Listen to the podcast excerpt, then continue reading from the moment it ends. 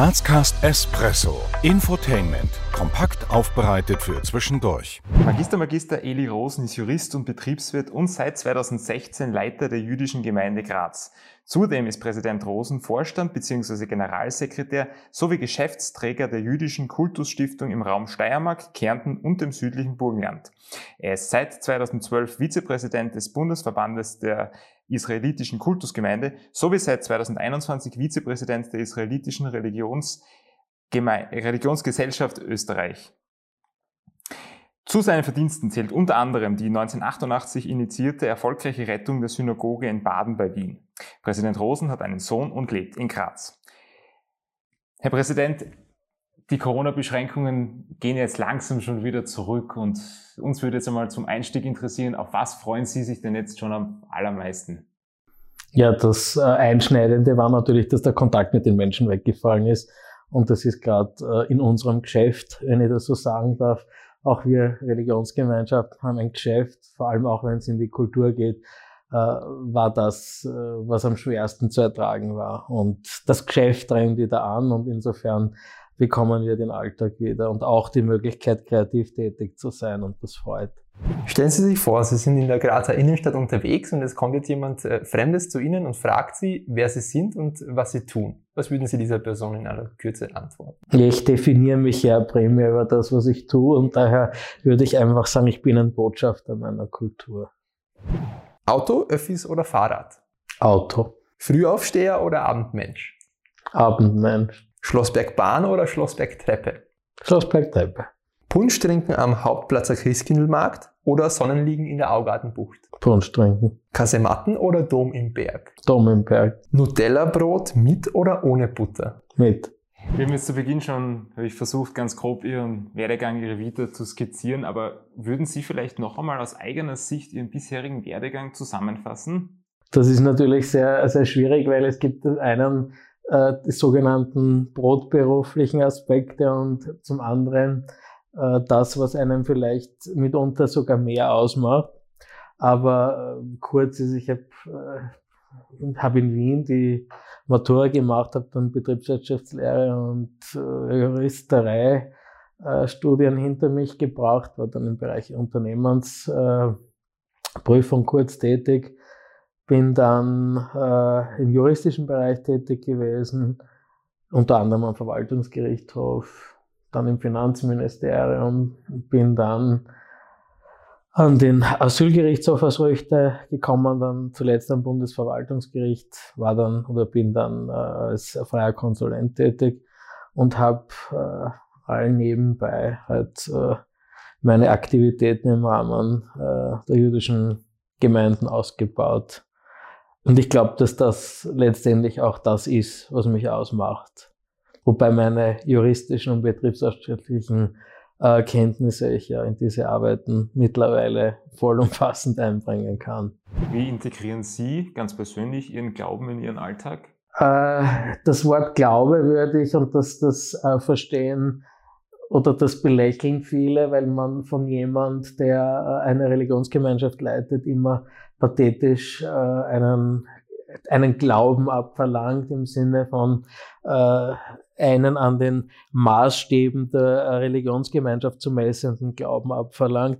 Ich bin kein religiöser Mensch. Ja? Also ich bin ein traditioneller Jude, das heißt für mich spielt die Tradition äh, des Judentums eine ganz wesentliche Komponente, ist eine ganz wesentliche Komponente meines Lebens. Es ist äh, die Religion in der jüdischen Kultur natürlich auch eine ganz wesentliche Sache. Aber äh, ich bin jetzt kein äh, strenggläubiger äh, Jude mehr, sage ich einmal. Ich hatte schon andere Phasen. Äh, auf der anderen Seite ist das auch ein Vorteil, weil das macht sehr leicht, äh, eine Gemeinde zu leiten, wenn man zwangsläufig nicht äh, schnell über Menschen nach eigenen Maßstäben oder gemessen an eigenen Maßstäben richtet. Das heißt, man kann sehr offen auf Leute zugehen, wenn man mehr oder weniger wertneutral dem gegenübersteht. Und das ist gerade bei kleinen Gemeinden sehr notwendig. Und insofern kommt das, glaube ich, all denen, die jetzt so in meinen Gemeinden mit mir zu arbeiten haben, zugute. Also traditionell, aber nicht gläubig. Ich finde, gläubig ist überhaupt so ein, ein äh, für mich ein Unwort eigentlich, weil das so äh, hingebungsvoll, äh, ergeben, sehr will für mich klingt. Und das bin ich in keinem Fall. Ich bin kein bequemer Mensch. Auf welchen persönlichen Erfolg sind Sie denn am meisten stolz? Ich glaube, äh, der größte Erfolg ist, äh, nach all den Jahren die Leidenschaft für meine Tätigkeiten nicht verloren zu haben und gegenseitig gesteigert zu haben. Das finde ich einen ganz persönlichen Erfolg, nämlich auch einen Erfolg für mich selbst.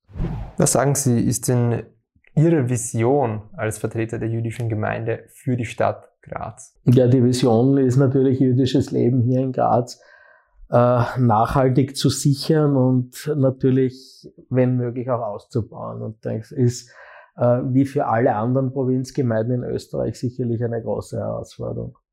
GRK oder Sturm? Kann ich nur irgendwas sagen, GRK. 80-10 oder 80-20? 80-10.